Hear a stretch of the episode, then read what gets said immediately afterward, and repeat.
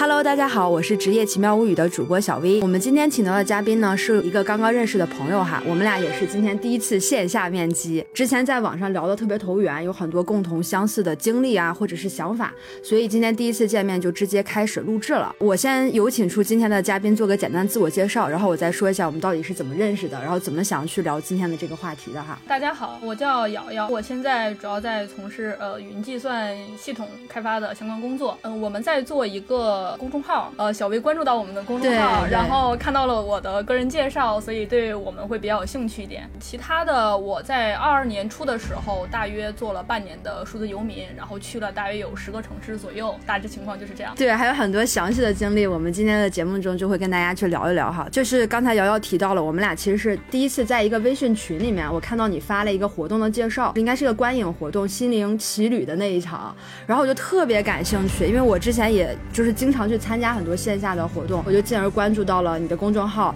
叫奥森青年共居空间，觉得啊，共居空间这个概念也非常有意思，然后我想探寻一下，进而进到这个公众号的文章里面，发现我们这个发起人瑶瑶的一个介绍，提到了他数字游民的生活呀等等的，所以我就觉得今天就特别想要跟瑶瑶去分享一下他作为数字游民的这半年多的一个生活的经历，以及现在正在做的这个青年共居空间的这样的一个概念哈。这个是我们今天做这期节目的一个主题。那我们可以先聊聊这个远程办公或者数字游民的这个主题哈。我觉得数字游民这个概念最近就是非常的火，我也看到网上有很多数字游民的报道，包括比如说呃大理呀、安吉呀，都有很多这种数字游民的社区。而且我觉得近几年的这种工作或者是生活的方式也变得非常的大众化了。我觉得一定程度上其实跟疫情也有关系，对，因为疫情呃发生了之后呢，其实网上办公的这些系统或者是技术有了一定的提高，高所以也使得我们这种远程的办公变得更加的便捷。那我们公司呢，在大概半年多前也有相关的这些远程办公或者是数字游民的政策，我也一直特别想去尝试，但是因为各种原因都没有成型，所以今天就是想通过瑶瑶的这个经历的分享，来给我自己一些鼓励，让我也能踏出这一步吧。所以我想在一开始的时候，咱们先定义一个概念，就是数字游民它到底是一个什么东西？可能有一些第一次听到这个概念的小伙伴不是特别了解。呃，数字游民呢，我觉得好多人其实都讨论过。在我之前理解，大家普遍意义上对于数字游民的一个想法呢，就是可以远程办公的，可能嗯相对来说非常自由的这样一群人。可能呃，我跟一些朋友聊过，他们的重点会落在后者，非常自由。可能 那种自由的概念像老板一样，我想工作就工作，不想工作就不工作。但是我这一圈走下来之后，对于数字游民的接触，当然有有少部分是可以实现这样的一种状态，但大部分人其实还是有有着呃自己的一份工作，只是这份工作并不受办公地点的限制，在任意地方有一根网线，哎，我就可以办公。所以我对数字游民的理解呢，就是能够远程办公，然后不受呃地点限制的这样一群人。嗯嗯，当然，我也去过大理啊，大理就有一群很躺平的人，他们呃可能阶段性的工作其实也可以理解为数字游民，这样也可以。嗯其实就看大家自己怎么定义。嗯嗯，阶段性的工作，我理解有一些工作它是可以接那种项目的，是指比如说这个项目我做完了，我挣了一笔钱，可能够我接下来的三个月的生活了，嗯那我这三个月就躺平，然后等没有钱了，我再去再去做这样的一份项目，是吗？呃，其实这样是可以的，其实它可以实现这种数字游民这种状态。但是其实如果把这种这种状态的人如果叫做数字游民的话，其实会觉得有一点奇怪，因为嗯比如说大理有一种就是他可能躺了半年，然后工作两个月，因为钱不够花了，你知道吗？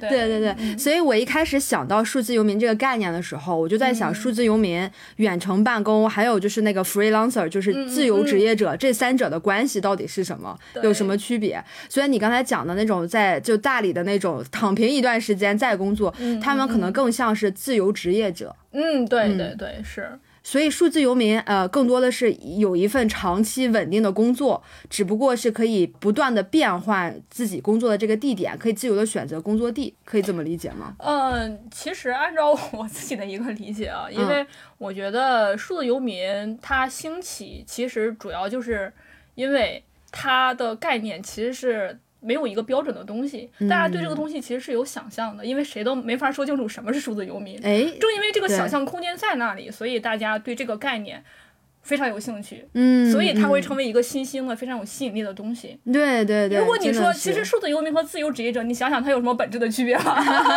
但是大家不会对自由职业者说啊，我知道自由职自由职业者呀，好像没有那么感兴趣。但是数字游民游游起来这个事情，可能大家就会很向往。对对对对，所以我觉得数字游民这个概念其实是近几年才真正火起来来的，可能之前叫的更多的是自由职业者。。对对。然后现在因为网络发达了，科技进步了，有什么 Zoom 呀，一些很多的协同的一些软办公软件的，然后才促使更多的人可以真正的引号游起来。游起来，对对对。对，哎，那瑶瑶，你是什么时候开始数字游民的这个生活状态的？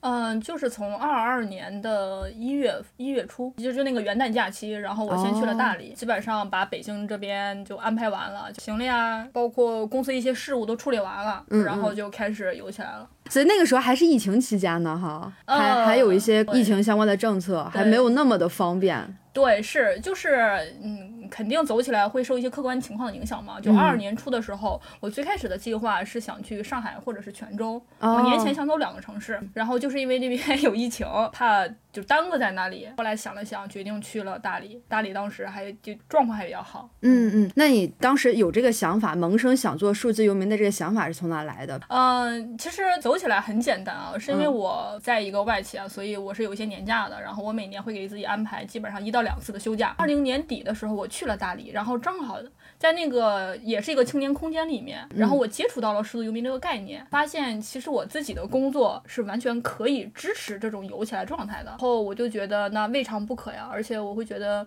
就是呃读万卷书，行万里路，见很多人嘛。嗯对对对然后正好如果就是走起来能把行万里路和见很多人两个结合起来，我觉得是一个很有意思的事儿。然后我可能回来之后，我又看了一下我公司这种事情的安排，当时决定是从二一二呃二一年底走起来，但是还是被耽搁了，推迟到二二年。那你在做这个真正走起来、游起来的这个准备的话，你都做了哪些准备？你刚才好像提到了工作上的准备，嗯嗯，还有其他的，比如说心理上呀，或者真正的就是准备一些行李呀什么的，啊有什么建议吗？一方面工作上的话，呃，是一些客观时间点，我可能要在北京，然后把那个时间点过去，其实就好了。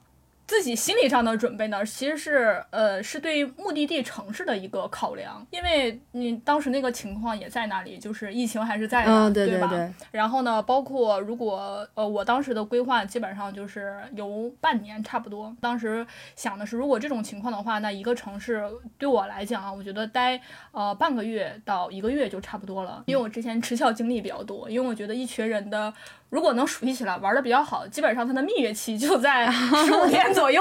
如果再往久了，其实就跟跟大家一起住差不多，只不过你身边换了小伙伴而已。就是嗯时间嗯久了，肯定会呃会有。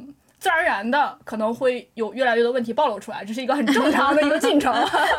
我觉得你这个想法还蛮有意思的。这个想法我之前是没有考虑过的，就做数字游民可能会认识很多小伙伴，那之后怎么办呢？这个这个事儿，对，然后呃，所以我当时考虑呢，一个城市呢，我可能待半个月到一个月就差不多。这样的话，基本上能走一些城市吧。我当时在想国内的一些城市，接下来就想想去哪里。像我这种状态呢，如果只待半个月到一个月，其实住的地方很成问题。是的，是的，我觉得这个也是非常大的一个问题，也是阻挡了我游起来脚步的一个一个难点吧。嗯，对，住就很成问题，因为住的时间比较短。你要是去，比如说去短租，基本上都要都要一个月起。是的，对，短租要一个月起。然后你要住青旅呢，我会觉得，那也不一定非要全国各地青旅走一遍，这个意义其实也没有很大。然后住酒店呢，那你说如果走起来一直都住酒店，这干嘛呢？然后对，也接触不到人了，人是吧？对 对，所以因为我在一七年的时候就接触过七零六，这一个、啊，我知道，对对对对我们俩其实算是在七零六的群里认识的，嗯。嗯嗯，然后它是一个全国性的青年空间，当然这个全国性是带引号，它不是物理实体的。青年空间，而是它这样一个平台能吸引到这样一群年轻人，然后嗯基于某种理念住在一块儿，然后搞一点事情，搞一点活动。然后我二零年毕业之后，其实基本上都在住青六相关的生活实验室。当然后来没有以青六的名义，就是大家住熟了以后自己出来一起住啊，明白明白。就比如说你们现在的这种模式，模式也算是，对 对，对这个我们等一下会聊哈，聊完数字游民聊这个啊。对，然后就开始说就住哪里，然后我了解到七零六其实有一些全国的生活实验室，它是开放沙发客席位的。哦，这个就很好哎。对对，所以我当时就决定，哎，哪个城市有清六生活实验室的沙发客，我就先去哪个城市。啊，这个这个决策非常聪明哈。对，所以我本来是想问你，我说你是怎么去选你的城市列表的？所以是通过七零六在哪个城市有点儿，然后我就去了哪里。对，所以就这样。呃，选择了就是首先这个大的范围是框定了，然后接下来就要去联系各个生活实验室的负责人、主理人。然后清六有一些呢，它呃不同城市的清六的公众号，然后我就去搜，一般都有活动招募，再拉到最下面看哪个主理人加他微信，然后直接问，这样就可以了，就感觉跟跟我认识你的方式一样。对对，我们就直接拉到下面，直接找人。对对对，就是就是这样去加。然后，但是生活实验室呢，其实主要这样一群。人组在一起嘛，所以它的一个呃能组起来的时间和时长其实是不确定的，嗯，所以基本上就还是说你知道哪些城市大致有，然后在出发前一个月问一下。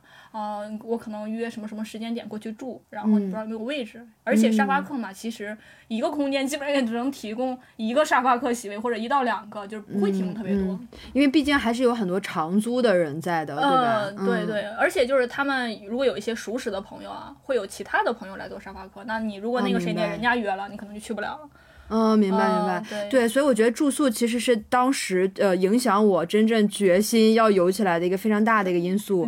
因为你看你刚才提到了几个，我觉得各有利弊。我也想过，比如说住酒店，一方面费用可能会比较多，对对对，然后又没有办法认识很多当地的朋友。对，虽然有可能会去参加一些那种，比如说线下的这种共享的空间组组织的一些活动，但是可能并没有那么的这种亲密度。嗯，然后如果住青旅的话，我会觉得我办公会是一个问题。哦，我需要一个独立的办公空间，有的时候还。毕竟是要开会，就不是旅游，还是有工作要做的。对对对对，所以又会就是纠结这些点。不过我觉得你给我提供了一个非常好的思路。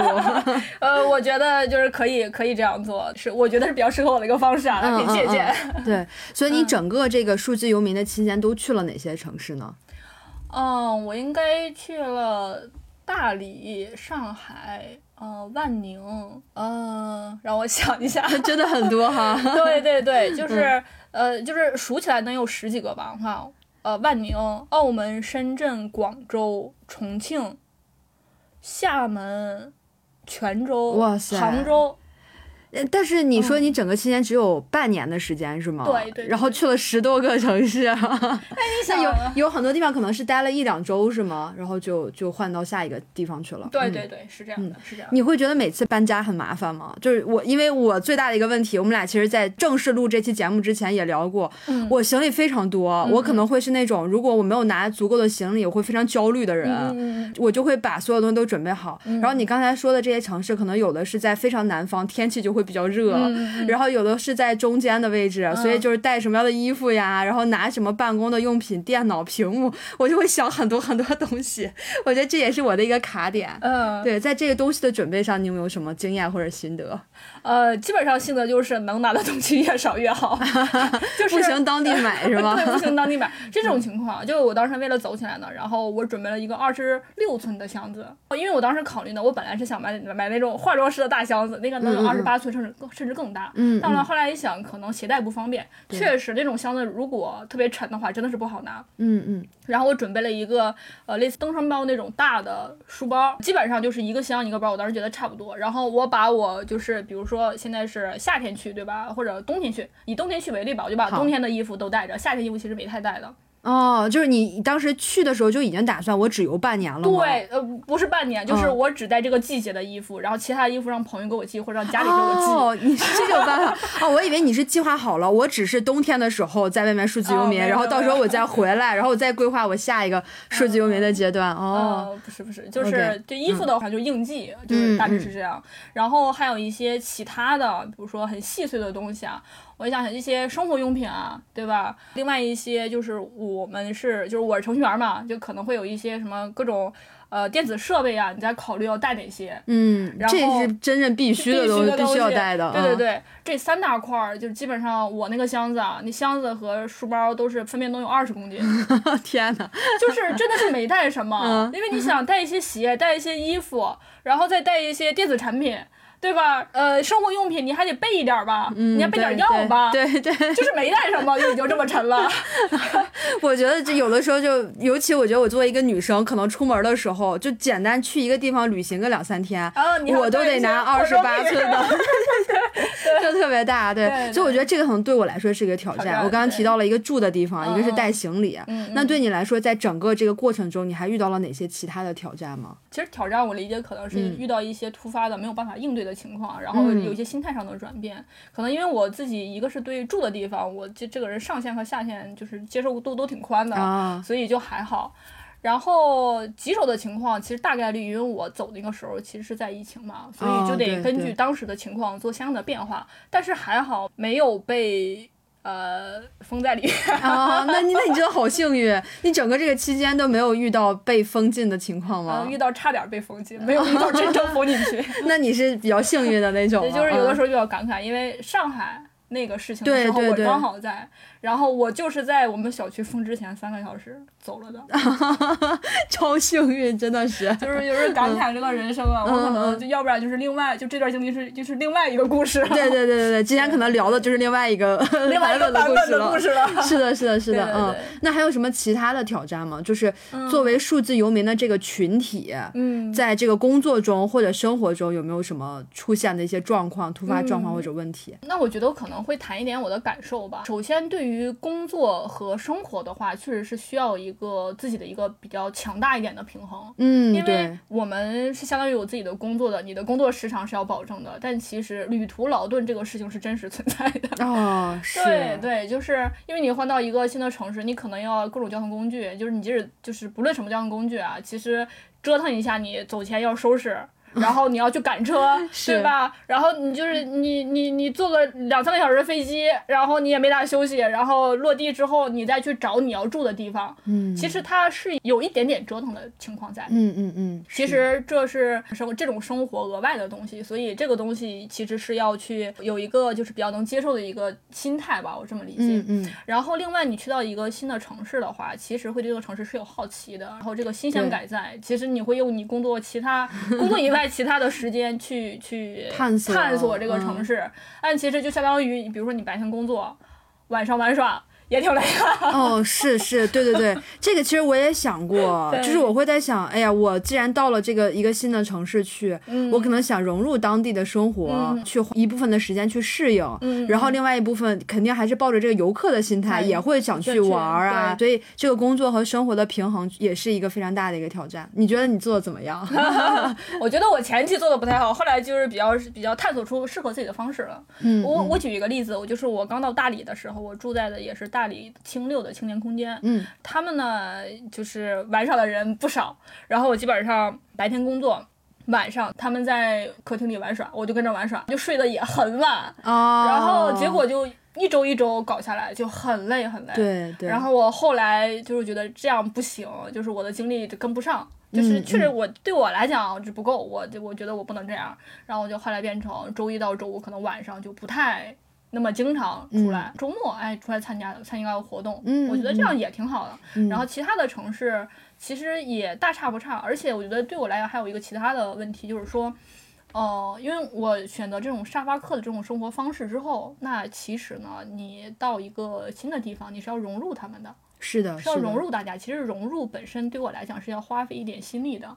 嗯，对对，我我懂这个跟就是你性格，包括你怎么跟朋友、陌生人相相处是有非常大的一个关系系的，嗯、对。然后对我来讲，比如说我在上海的时候，我在他们客厅住帐篷住了大约有二十天，哦，有帐篷住是吗？对，有帐篷住，对，当然也有沙发住，对对对。然后当时住帐篷的话，他们作息呢比较不确定，可能有人比较晚的睡。然后，而且你在客厅嘛，会跟大家就是就一个物理空间，有人之后就会正常的就会产生交流。对我来讲，就是首先睡眠就有一点差啊、对是的，会会受到影响啊，确实，就睡眠真的是我后来就是整个睡眠就就有点差。嗯，然后呃，包括这种交流的频率会比较高一点。嗯，然后我下一个城市我就选择去万宁，我去海南待了，就是就是找了一个海边公寓，我就面朝大海对躺平，对，面朝大海我就休息了，也差不多能有个两周吧，就是真的完全歇着，完全躺着。啊，就是当然是工作还是要工作，就是那种状态，相当于就是一个人去那边，我就相当于去休息、去歇着的状态。啊，我这个特别理解你。我我之前跟另外一个朋友聊过，就是他是可能比较内向的一个人，然后嗯我自己认为我还是一个比较外向、比较能愿意跟很多陌生人打成一片的这种、这种感觉。但是我们都会觉得社交它本身也会比较消消耗耗你的精力和能量，对对对对所以虽然我很喜欢交朋友，觉得我还有点社牛，但是我也会觉得你你嗯特别社牛的时候，你也需要花费很多的你自己的这个能量去跟别人有沟通。对对对，所以我非常理解你，你可能在很长一段时间里面跟很多人待在一起，你还需要一段时间静下来，自己一个人去把你的这个能量补充上来。。嗯嗯，我是需要那种通过独处恢复能量的人。对我其实也需要，虽然比较那个比较偏向社牛的一个人，但是我也觉得独处的时候汲取的那种能量和你跟人在一起的是不同的感受的，对嗯嗯嗯，对。所以你当时选择这所有的城市，是你一开始走之前钱就已经定下目标，这些城市我要去呢，还是也会在这个旅途中，呃，你到了这个站点才去想，哎，我下一个城市要去哪儿？我觉得是两者的综合吧，因为嗯我在走之前，我大致了解到清流在哪些城市有点儿，然后哦我大致自己想去哪些城市，比嗯如说上海，我肯定是想去的，广州我肯定是想去的，对吧？只是安排在哪这个行程的哪一站而已。呃，包括也有一些临时的变动，比如说我后来发现我需要在一呃在一站，比如说去做沙发客，融入大家之后，我下一站其实需要休息的，那我就嗯会安排调就是调调错一下时间。明白呃明白对对，嗯。比如说在广州的时候，呃，在深圳的时候，发现哎，离澳门很近，我正好还有年假，那我休了吧，我就就休了个年假去了澳门，就是澳门就可能就是一个意外的一个意外之喜。我的一个情况就是先大致有一个规划，嗯，然后再走起来之后，根据当时的情况再调整。对实际情况去调整对，对对对对所以我我发现我感受到你是不是一个非常能够应对一些随机的事件的这样的一种性格，临危不乱，有什么突发的一些情况，你会非常积极的去应对它，然后改动你的这种计划。嗯。也就是说的非常的正能量，非常的正。我这人就有的时候比较认命吧，我觉得就已经这样了，那就这样就往下走呗。这种哈，对，因为呃我我其实是在在揣测，因为我我这个可能也是我的这叫什么职职业病哈，我会就再去一个人去分享他的这个经历的时候，我会去揣测他的动机是什么，包括这个人的性格是什么，所以我就在猜你是不是那种就是有什么突发情况产生了，你会非常的积极的去应对它那种，因为其实对于我来说，我是那种呃特别想要在这个旅程开始之前。嗯制定一个非常完美的计划，最好把什么什么天气情况呀、等等的全部都考虑进去。就比如说，我其实今年过年的时候就想在国内某个城市去玩嘛，但当时我看了一下，我想去的那个期间是全国大部分地区全都是雨夹雪，然后我就会在想，我说那我去的这个城市最好还是能够室内。内玩耍的哦多一些，就避免在室外有雨夹雪的这个情况。然后我甚至连整个那几天的天气预报我全拉出来了，太强了，把中国。中中南西嗯北什么各个地方嗯全都看了，最后选择了两省。我后来去了长沙和武汉，嗯因为都是比较吃、比较室内的活动。嗯 对对对，但是后来比较幸运，天气比较好。但是我觉得我可能就是咱们俩在这个计划上是，我是那种就一定要提前把提所有前东西都弄好，最好没有变化的那种人。嗯。哎，那我反问一个问题啊，那啊有变有变化的话，你会怎么去应对这个变化呢？就是肯定是不可避免的，会有一些变化的产生。嗯嗯嗯但是如果真的是有变化的话，那我肯定也还是会去尽可能的再去制定一个其他的这个计划。但在制定其他计划的时候，对对对万一这个计划被中断了，我要有一个其他计划补上来。对对对，我是那种 Plan A，然后 Plan B、Plan C，我觉得我可能是这种的。工作量比我大很多呀。所以这就是为什么你可能很快的就会游起来。我其实，在去年的时候就有这个想想法包括公司也出了很多相关的政策来支持，但是我迟迟没有游起来，就我想的太多。哦。所以我觉得有的时候就是要一个平衡，想太多和你计划的就是随遇而安，有的时候可能嗯。这两者之间需要一个比较平衡的点，然后你才能真正的游起来的同时，嗯。遇到了一些变化，你又能够积极的去应对。对，嗯是。哎，我我可能说一下我对一些变化的一个点，就是看自己真的是不是在意这个事情。哎，如果在意的话，你可能就会花更多精力。可能我对有些事情是不在意的，所以我这个这个东西，哦，那我 OK 啊，怎么样都 OK 啊，这种。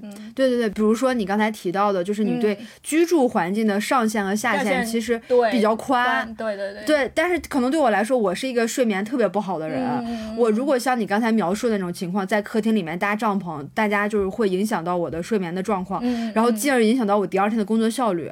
我可能第二天我就会打包行李 去找一个酒店这种。理解理解。所以就真的真的是生活状态和性格会影响你的决策的。对对对。那你在整个这个半年的数字游民的这这整个的旅程中吧，有没有遇到哪些让你印象特别深刻的事情，想要跟大家分享的？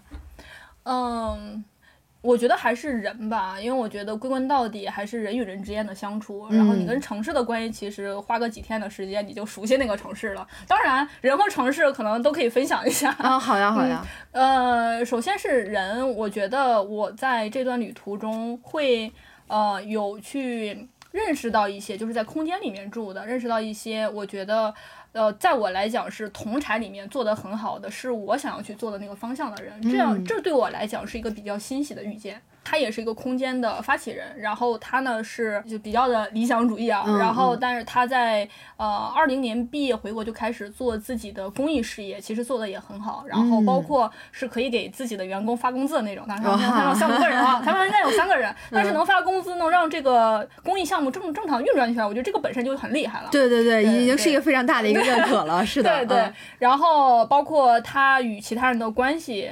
呃，自己的生活关系与男朋友的关系，与呃家人的关系，他都处理的很好，而且他整个人会比较的圆融。嗯，对。然后就是有这样，就是我当时他他是在广州遇见的，然后我当时在广州那个就是同一个屋檐下，我们当时是一个也是比较大的，他是那个比较比较大的一个复式啊，在同一个屋檐下大概生活了一个月差不多，就自然有一些接触嘛。然后当你去看到他这样的一个生活状态。的时候，你会觉得哦，其实我也可以这样，或者你会觉得它是一个比较生动的例子，向你展现了生活状态可以是这个样子。嗯，我觉得这个事情很重要，就是人学习是有很多时候是通过榜样来学习的。哎，对对对对对，特别认可这个。对对对，当你身边有这样的时候，而且你看到了他这种真实的存在的时候，你会触动你想想很多东西。对我来讲很重要，是这个旅途中最大的一个收获，就是把我自己的那一块拼图。就是拼上了，拼完整了，嗯，对，看到了更多的人生的可能性哈，或者人生经历可以怎么样去引导你往那个方向去走的，对对，就是那种生活状态的展现，会让你觉得就是不只是说和行，就是所有的生动的展现在你面前的时候，你会觉得那个东西很有意思，嗯，然后这是我觉得最重要的，其实就是人了，嗯，然后再其次就是城市。嗯，因为我自己是东北人，对我们俩都是东北人。东北人，我之前其实对所在的城市，其实那种是种潜移默化的想法，其实没有太多想法，可能就是来北京啊，或者就是在北方的一些城市选嘛。北京可能是比较好的一个选择了。其实我之前是因为气候的问题，我没有特别想要去南方。嗯嗯嗯。呃，因为我本科的时候去过一些，比如说我当时在成都待了半个月，哇，我起了一身的湿疹。对，你那个时候就已经开始这个，虽然那个时候没有就正式工作，还是学生了，但是已经在。各个地方就是旅行啊，这种是吗？对我，我本科的时候基本上寒暑假可能都在外面。哇塞，你就我觉得你今天是对我来说的一个榜样。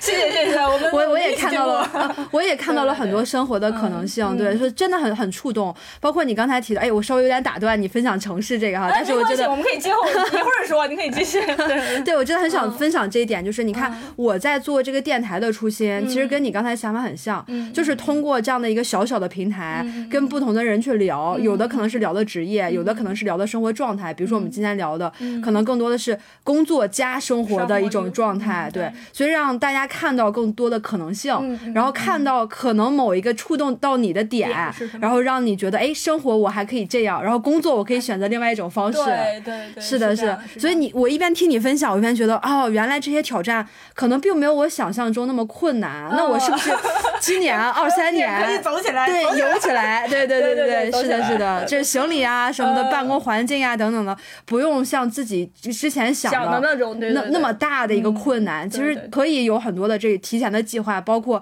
遇到什么事情的时候，我们再看怎么去应对嘛。说不定还可以约一波。对对对对对对对，所以你真的是我非常好的一个榜样，在这个数字游民的状态中。接着说城市，城市啊，对，对于城市这一块呢，我会觉得选择一个新的城市不是一个问题，它是一个相对来说还是挺简单的事情，就是你。想去他就去了，然后你去了之后。只要是能跟能跟当地跟当地的人产生联系，其实相当于你对这个城市就可以有所谓的归属感了。哦，对对对，我觉得城市说到底还是人，因为人在这个城市里面，所以才不舍得。对对，除除非是有某某个城，因为我是一个吃货，我真的会因为那个城市有那个城市独特的吃的东西，可能我会非常的留恋。比如说重庆，比如说其实我也很喜欢厦门，因为我特别喜欢吃沙茶面。哦哦，但是除了就是在厦门吃的沙茶面，我在其他地方真的没有吃到那么正宗的，所以我可能会一直想，我说哎，我不要为了沙茶面我再去一次 厦门。对，我是这种感觉的。城市连接，对对对，所以你会在整个数字游民的过程中刻意的去选择，比如说。我对这个城市感情特别深，我对这一个城市的人感情特别深，我想要可能未来定居在这个城市，或者留在这个城市更长的一段时间吗？怎么讲呢？我觉得数字游民这就聊到了数字游民的一个小小的问题点啊，就是在于因为流动的频率太高了。其实我不算是标准的数字游民，因为我选择的地方呢，其实是那些人已经生活在那里，然后我去到他们的生活里面，对吧？然后可能是。呃，生活一段时间，然后我再走开。哦，明白明白，也就是他们是固定的，然后你是你是游的，对对对，我是游的。然后其实这比较不利于去发展所谓的深入一点的关系联系，其实就是这个样子的。因为比如说我们在一个物理空间里面，我们每天见面，自然而然的我们就产生各种各样的联系。是的，是的。但是如果走了。对吧？然后你单纯靠线上的话，其实对我来讲，我觉得是我微信其实用的也不是特别频繁，可能那种联系就变得弱了一些。对，然后就是这这种感受对于我来讲，就是其实是像是一段人生，就人生像被加速了一样，就是你很快的认识这样一群人，大家都很好，然后很 nice，然后你们很快的玩到了一起，待了可能两三周之后，你要离开了。默默的，就是你有有有，因为因为没必要太伤感，对吧？就是一段，就是就是，我觉得也没必要这样。但是这种就是说，就像你就像一段关系的开始，嗯，比较好，然后结束，其实就是那种感受是有一点哇，就感觉哇，这人生啪被按了一个按钮，然后你就转移到下一个城市了，嗯，这种感觉。对我，我在尝试着就是。把我自己置身处地的去想象，如果是我的话，在这些这个离别的这个场景中的一些状态哈，我感觉其实反观我自己的人生，因为咱俩第一次见面聊，没有聊太多关于我自己的工作，我其实算是那种工作城市换的相对比较频繁的。我刚开始上学在沈阳，然后回大连工作，然后第一呃从大连工作了三年之后去了上海，又从上海来的北京，所以也换的频挺频繁的。我记得非常清楚，我在大学毕业从沈阳回大连的时候，我哭了。一路，但是后来呢，渐渐的发现人与人的这个关系，可能确实就是人生旅途中一段时间的陪伴。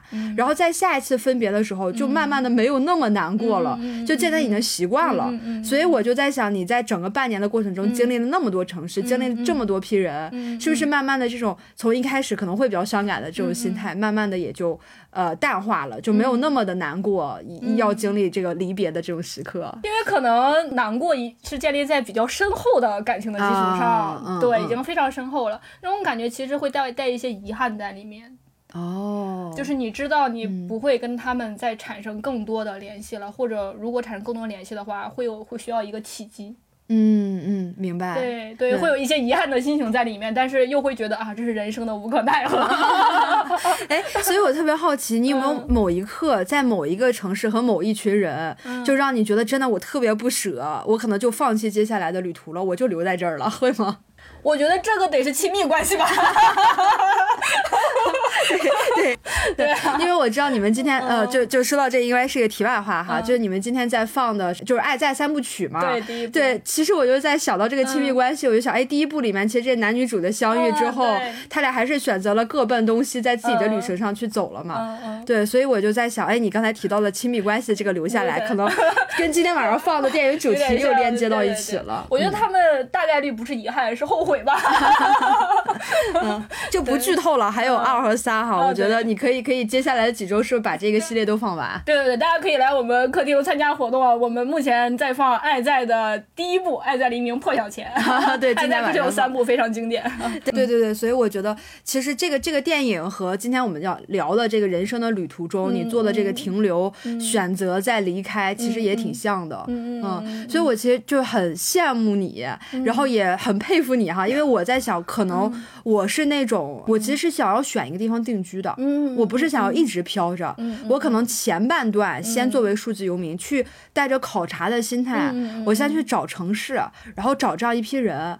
如果我觉得一个城市特别好，我住的特别舒服，嗯。然后跟这一群小伙伴相处的也非常好，那可能我就留下来了，我就不嗯走了。直到我在这儿待了很长一段时间，半年甚至一年，我觉得，哎呀，我是不是又想要去游起来了？我再走，可能这个是我的一个规划。嗯，我觉得特别好啊，这就是有的选的规划，你知道吗？就是我想待就待着，但是我又有选择离开的权利，但是我有选择留下的权利。我觉得这是特别好的一个状态。嗯嗯对，我觉得人生就这样有的选。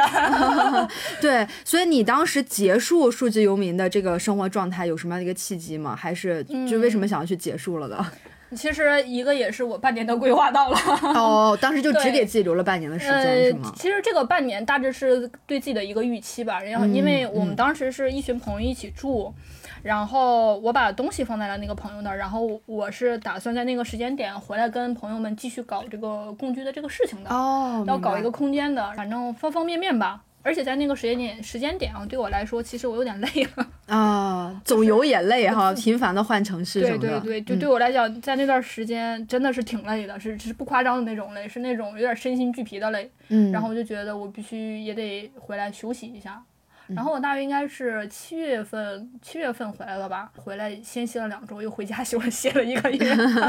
哎，那你在整个的这个过程中，呃，因为你讲你大多数是你在游，其他的人是固定的，嗯有没有在这个过程中也碰见很多其他的数字游民？就我我也很好奇，就是这些数字游民他们的生活状态是什么样？嗯是像你刚才描述的跟你很类似呢，还是有什么不同的点？集中碰见数字游民，其实就是在安吉。刚才你有提到啊，对，安吉，哦，你有去安吉的那个两次哦天哪，我真的特别想去那儿。那我们赶紧聊聊这个话题，你可以给我嗯们介绍一下安吉的那个数字游民社区吗？哇，那个社区，我觉得就是一个社区能起来，主要是有灵魂人物在。他的灵魂人物呢是许嵩老师，他自己呢对于整个社区的构建，包括因为他是相当于在大理旅居了十年，嗯嗯所以他对于这种，其实他他那个时候应该叫自由职业者，他这种自由职业者，他的自己的经历是非常的深刻的，所以他当时就在思考，为什么大理能有聚集这样一帮自由职业者。跟我们分享的时候，他可能就是真的自己思考这个问题，包括底层逻辑、架构什么的，可能思考了很多年。所以当时应该是安吉呢，其实是一个房地产公司投资的，一个。房地产公司的老板，然后去到大理，然后去呃也想了解，就是这种乡村建设怎么能跟他们自身结合起来。正好就是许嵩老师分享了他这些年的思考，然后我觉得可以做，然后所以安吉 DNA 起来了，它是这么就是一个缘起。明白。然后嗯我可能刚才分享的这部分主要在于说，其实它虽然是一个松散的社区，但是我觉得它背后其实是有很多已经思考过的东西去实践了，嗯就是它是有思考的那个体系在的。嗯嗯嗯，然后我去到安吉电影呢，我的感觉就是非常好。啊，是啊，完了，说的我更心动了。我我我真的，我觉得我真的稍微有点惨哈。我有两次想去安吉，都是因为当时疫情政策原因没有去成。哦没有去成。OK，, 对，一方面是我在北京出不去，嗯两次都是都算是我在北京出不去，哦导致我没没有办法订那边的房，嗯然后或者是我不确定我能不能出去，我怕我订了之后会影响我的行程。哦，然后我刚又讲了，我是那种 Plan A 就做的非常完美的人，然后我就说算了，就两次都没去成。在安吉呢，一方面就是硬件，硬件设施非常好。基本上你就无法想象它是在一个小镇上。嗯当然啊，江浙的呃农村是非常的。呃，非常不像农村的那个样子啊，人家人家那就是什么绿水青山啊，就是田园风格对对，就是人家那个自建房都是别墅级别的，好吧？然后，但是呢，他基本上把大城市的硬件全都搬过去了，是一个好的社区的硬件全搬过去了，哦，就是因为他们那儿投资非常大，嗯嗯嗯，可能可能那个厂房改建，包括所有的东西搭起来，就嗯得得要得要两千万。哦我看到好像有集装箱是住的地对方，对对对对。然后有自己的非常大的办公区域、会议室啊、活动空间呀等等的，嗯嗯就非常的全面哈。嗯，对，基本上就是办公的地方和呃玩儿的地方都非常的近。然后你可以想办公就办公，想玩就玩，然后你想玩随时都有人，随时都有人跟你一起玩，就是这种。因为因为因为一群人住在一块儿嘛，那肯定大家的这个节奏不可能是一样的。对对，所以就是想工作就工作，然后想玩呢你就跟大家一起玩就行了。这一部分可能就是人的部分，然后大家基本上就是先玩，玩熟了之后才聊你是干啥的，你知道吗？可能玩好几天不知道对方是干啥的。明白明白明白，对对。然后他们这种住宿呢，其实可能跟我们也比较像，他们一个理念其实就是希望去压缩一点个人的空间、公共空间的能量释放出来。所以嗯住的话，刚才说的集装箱给情侣的，一般是报的对是订不到的，对。呃是那个什么女生两人间或者四呃，四人间、六六人间。对对我每次去都只能订到四人间和六人间。哦，那边很火，对不对？呃，因为两人间比较少，主要是大家、哦对呀，相对来说肯定愿意会住的人数更少一点嘛。嗯因为嗯他们那边大家睡的都也很晚很晚，就有的人真的是，就是你就凌晨大家有人都在那喝酒什么的，对吧？对，所以说这个时间其实还是他们那儿还是比较，呃，嗯，从凌晨什么从半夜到凌晨都有人入睡啊，这种。明白，其实就相当于一天二十四小时，你想要找到人玩，找到人聊天，都有人是醒着的状态。对，可以这么讲，可以这么嗯。，你在那儿待了多久？我每次待了，我看我去了两次，每次待了一周差不多。嗯，那你在那一周的整个的状态中，你觉得你的工作和生活平衡的怎么样？嗯，去安吉其实是在我整个就是第一次去安吉啊，是在我整个旅程的结尾了，是尾声了。我是意外知道了安吉。我在杭州的时候听那个就是清六杭州的小朋就是小伙伴儿说，哎，说这里有一个安吉，你你去没去过？我说我不知道啊。然后我翻了一翻，然后觉得感兴趣就去了。所以当时呢，而且是跟着在杭州认识的两个小朋友一起去的。哦，明白。说小朋友，因为一个是零零，一个零二的，所以应该可以叫喊小朋友了。对对我们俩来说是小朋友了。然后去了之后呢，其实是带着某种好奇去的。嗯，嗯然后，而且我自己其实还带着一点疲惫去的，因为我当时在清流杭州也是做了差不多一周多的沙发课，在客厅里睡床。哦然后其实我的基础是没有那么多的，然后但是同同时对这个地方充满了好奇，对它是怎么样的，嗯然后包括跟创始人去聊。因为呃，许嵩老师非常的愿意去分享这些他的理念的东西，包括跟大家一起玩耍啊这种，所以呃，当时就会感觉哇，就是一个世外桃源的感觉。嗯这个世外桃源有点夸张啊，因为他们大大家不想定义成自己是世外桃源，因为就把自己架到那儿了。但这种感受就是因为大家没有什么所谓的，嗯，就是大家如果选择这种生活方式，大概率其实是能理解要尊重彼此这一点。哎，是的，是尊重这一点就非常重要，所以说不论是四人间、六人间，包括是一个公共的工作场合，就是大家其实相处都还蛮融洽的。嗯嗯，然后这是这个部分。第二次去呢，是因为我当时想回北京回不了，就是因为我自己的这个 当时这个情况，嗯，就是疫情那个行程码的问题。明白明白。呃，当时还有一些特殊的政策，然后我就先去安吉过渡了一下。但是我我猜啊，你既然能够选择去安吉过渡，而不是别的地方，是不是那个地方真的对你来说吸引力或者魅力特别大？你想再要去一次？当然，当然，我之后还想再去哪。咱们俩可以作 可以，伴一起。可以，可以，可以。因为我会觉得，我们举一个例子啊，嗯因为它毕竟是一个地产公司在投的，嗯，嗯那就是投入这么大，总要有那么一点产出吧？那如果它持续不见产出，那他会不会没有再更多的投入了？其实是一个长远的一个事情，所以我总感觉就是大家且去且珍惜，就是能去赶紧去。啊哦，还有这一层意思在里面哈，对是。但我看好像他们家很火，因为我关注他们家公众号也蛮蛮长时间了，就是那个安吉那个 DNA 嘛，大家也可以去关注一下啊关注。一下，对对对，所以现在就挺火的，包括我当时想要去订两人间、或者是集装箱都订不上，都要排队。对对。所以一直在我的这种观念里面，他们那边是很火的，应该都是爆满住满的一个情况。我我举一个小例子，就是他们现在的收费标准，甚至每个月收上来的费用是抵不上他们的水电开销的。哇，对，很便宜。我看到了他们那个住宿的费用标准很便宜，对，而且所有的办公空间是可以免费用的，是吗？嗯，对对，就是所有的配套设施都可以直接用，而且它附近还还建了一个图书馆。嗯 ACDC 是一个国内最大的设计图书馆，有非常多的设计类的藏书，反正都可以去看一下，而且整整体的设计也非常的艺术。哦天呐，太羡慕了，真的有世外桃源的那种感觉。我还看那个茶田里面有一个嗯茶田的那个叫什么小屋，还是他们设计的一片叶子也是啊一片叶子配套的，因为他们就是房地产商想把它打造成一个生态小镇，所以建了挺多的配套的东西。嗯嗯包括期待期待啊包括饭堂也是五折哦，朋友们要去赶紧去。好，期待期待期待，赶紧安排上。是的，好呀，我觉得我们聊了这么多数字游民哈，包括最后聊到从安吉就回到了北京，那接下来我们就去聊聊这个北京的青年共居空间相关的一些话题了哈。好好好，所以也是我们一开始先定义一下什么是青年共居空间，嗯你对这个这个概念的理解是什么？嗯，我觉得共居空间要讲的话，其实是要跟合租来进行比较了，因为这种方式大概率会是在大城市产生的。是的，是的，对对对，尤其以我们现在所处的北京为例啊，因为整体的房房租或房价会比较高一点啊。其实很多朋友就是正常的租房呢，就会就会跟大家一起合租。嗯，但是合租不太一样的，可能大家没有太多的一个交流。那我们这种方式呢，其实就是共居。共居其实就是说。呃，首先大家还是待在，就是有有就是正常住自己的房间，但是不一样的就是我们会呃，大家就像朋友一样，就是可能是先基于在一起住，然后认识，大家成为朋友。但这种住首先是基于某种共识，就是我们首先要尊重别人，嗯，对，我们能够去一起用这个客厅，然后维护这个客厅，然后甚至把这个客厅开放出来给我们自己的朋友，不论大家一起玩也好，或者对外办活动也好，嗯，就是首先这个共识是在的，然后接下来大家可能就会。相处的会融洽一点，然后遇到问题呢就可以共同解决，而不是像合租一样，可能大家就各玩各的，各过各的。嗯嗯就最重要的，我觉得区别就在这里。对，我觉得也有一种社群的这种概念。嗯，对。你你们有什么公约吗？我们没有特别定出来，因为我们这几个朋友住住住在一起时间会就比较久一点，所以就大家会自然而然形成一些。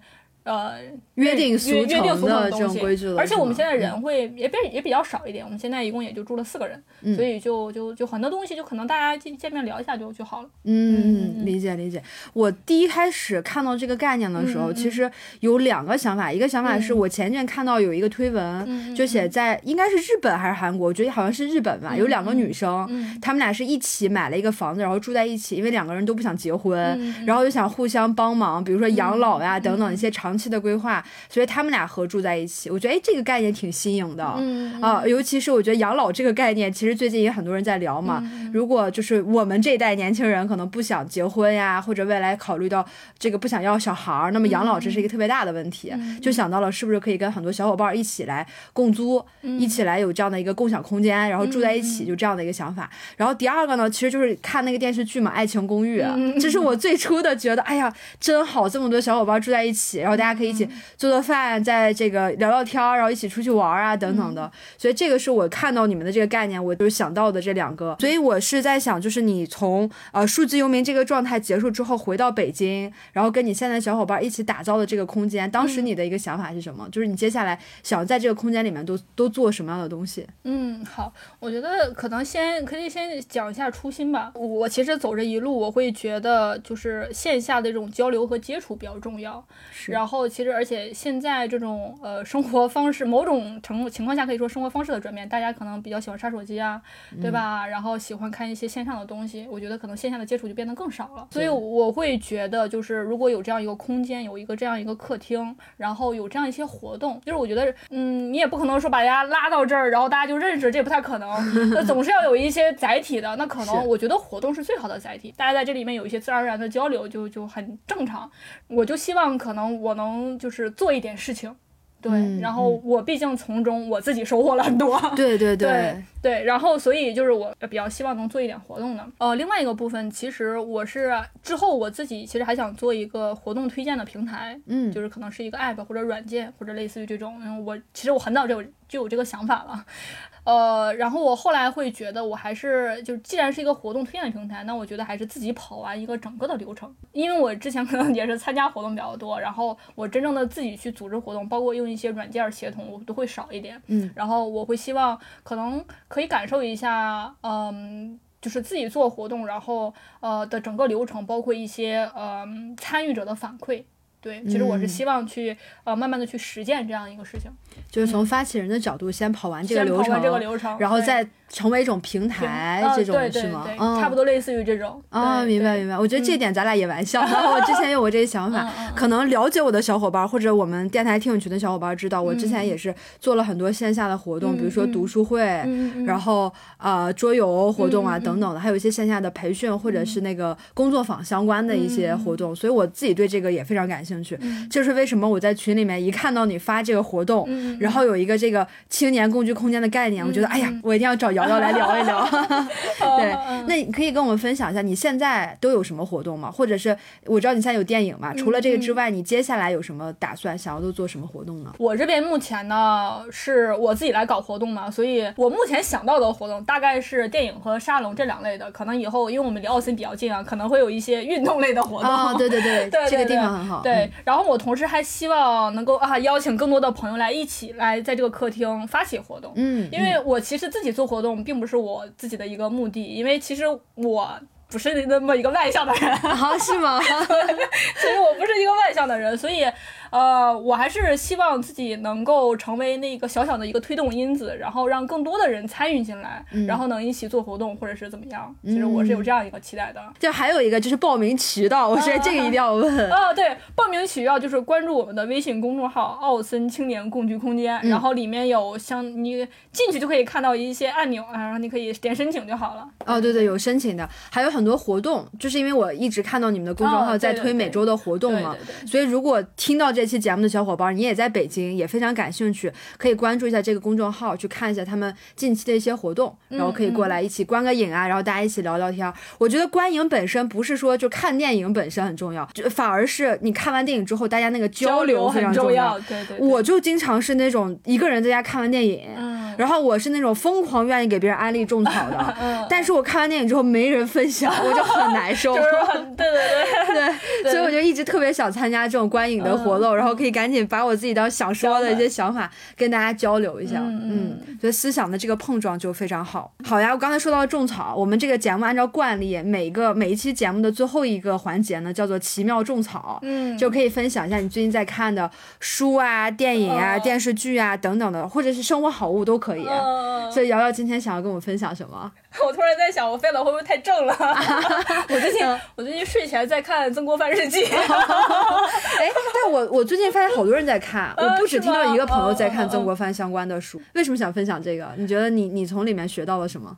哦，其实是因为现在我在调整自己的生活作息，睡得会早一点。睡前嘛，就可以看一些不那么惊险刺激的东西。嗯嗯。正好《曾国藩日记》就属于那种比较平淡一点的。你可以看到曾国藩作为一个普通人，他是如何进阶的，你可以清楚的看到他的变化。我觉得日记是一个普通人的进阶之路，也安利给大家。挺好，我吃下了这个安利。对，其实我最近也在调作息。我觉得你你说用这种书去替代一些精彩刺激的。会好很多，因为我之前很长一段时间在补《三体》，但是《三体》每一本书都特别厚，然后我每一次看完个情节，我都不舍得睡觉，就经常看到凌晨一两点钟。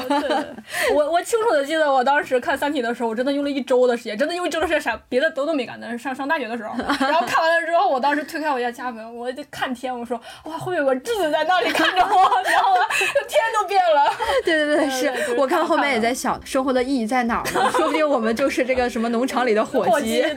好呀好呀，谢谢瑶瑶今天的分享。我觉得我们俩就虽然第一次见面，但真的聊得非常投缘。然后我也在你身上学到了很多你对数字游民的这种生活状态的想法，包括青年共居空间的想法。我觉得我们俩可能未来会有很多合作的、一起做的这些活动的可能性哈。所以非常感谢瑶瑶今天能够接受我的采访，来做客我们的电台。啊，谢谢瑶瑶。然后我们期待。呃，接下来有更多的活动呈现给大家，大家别忘关注瑶瑶他们的这个微信公众号“奥森青年共聚空间”。嗯，好，谢谢瑶瑶，拜拜，拜拜。